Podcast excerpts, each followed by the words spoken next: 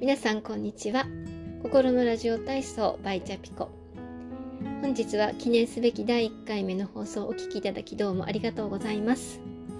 1回目の放送なので私チャピコの自己紹介をさせていただきます、えー、私は日の上馬年に生まれた関西地方に住む女性です。家族構成は、えー、パートナーとなります夫と社会人となってもうすでに家を独立した息子2人の4人家族ということになります。ここでですね、日の絵馬年生まれの女性ということで少し注釈をつけさせていただきます。まああの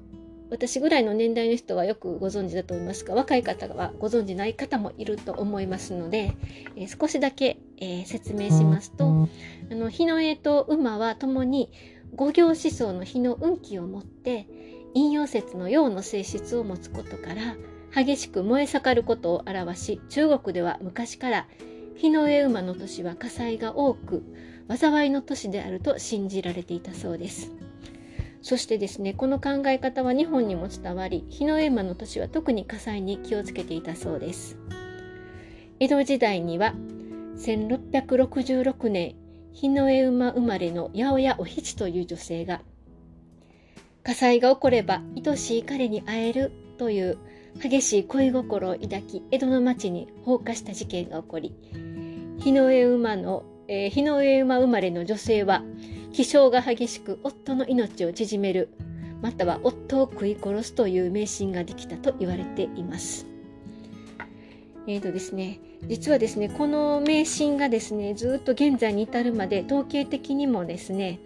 日の絵馬の年は出生数が少ないということになっておりますが実際ですね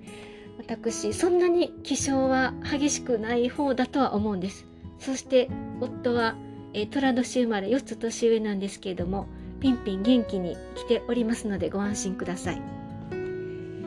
え、次に、えー、チャピコという名前の由来ですね。こちらを、え紹介させていただきます。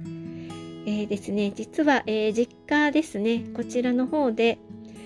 えー、ととっても気の強い、えメスの三毛猫チャッピーという猫を飼っていたんですね。えこの子はですね、まあ、あのちょっと親からはぐれてしまってミーミー泣いていたまだあのミルクで育ってたようなちっちゃいうちに弟が拾ってきてあの家で育てるようになった猫なんですけれどもまあ自分で言うのもなんですけども野良猫とは思えないぐらいとっても可愛らしい顔であの毛並みも良くてですねなんかええとこの子って感じの子だったんです。ただ本当に気が強くてですね私がですねチャッピーと呼ばずによくあのふざけてチャピコチャピコと呼ぶとですね顔を近づけてチャッピコと呼ぼうものなら猫パンチをパンパンパンとよく顔に食らっておりました。そのチャッピーがですね、1995年1月17日の阪神大震災の日ですね。あの日ですね、あの私はもう結婚して1人目の子供がお腹にいたんですけれども、あのひどい揺れの中ですね、チャッピーはとても驚いて、家のどこか隙間ができたドアか窓から逃げてしまったんですね。それ以来もう行方不明ということで四方八方家族がですね1年ぐらい探したんですけれども、えー、見つからずじまいということになってしまいました。えーとですね、もうすでにもうあれから長い年月経っておりますのでチャッピーはお空の方にいると思うんですけれどもしばらくは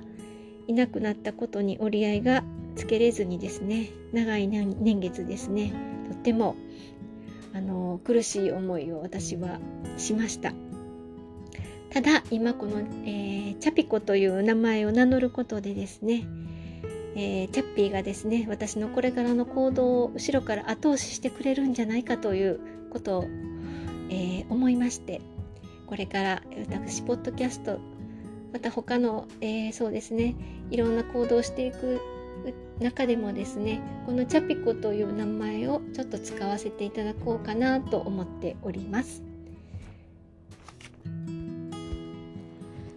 心のラジオ体操ということなんですけれども、えー、まあ、えー、トレーラーの方にも少しご紹介させていただいたんですけども、えー、私ですね、人生最大の難関、えー、更年期をやっと乗り越えたんですけれども、えー、今までですね、生きてきた中でですね、自分で有形無形、山あり谷ありの経験をですね、元に、えー、そんなの中で気づいたことや、まあ、自分の中で腑に落としたこと、まあ、いわゆる消化したことですね。私のようなヘタレさんでもなんとか上を向いて歩いていけるように、えー、皆様の心のラジオ体操になることを願って、えー、これからお届けしていきたいと思っております。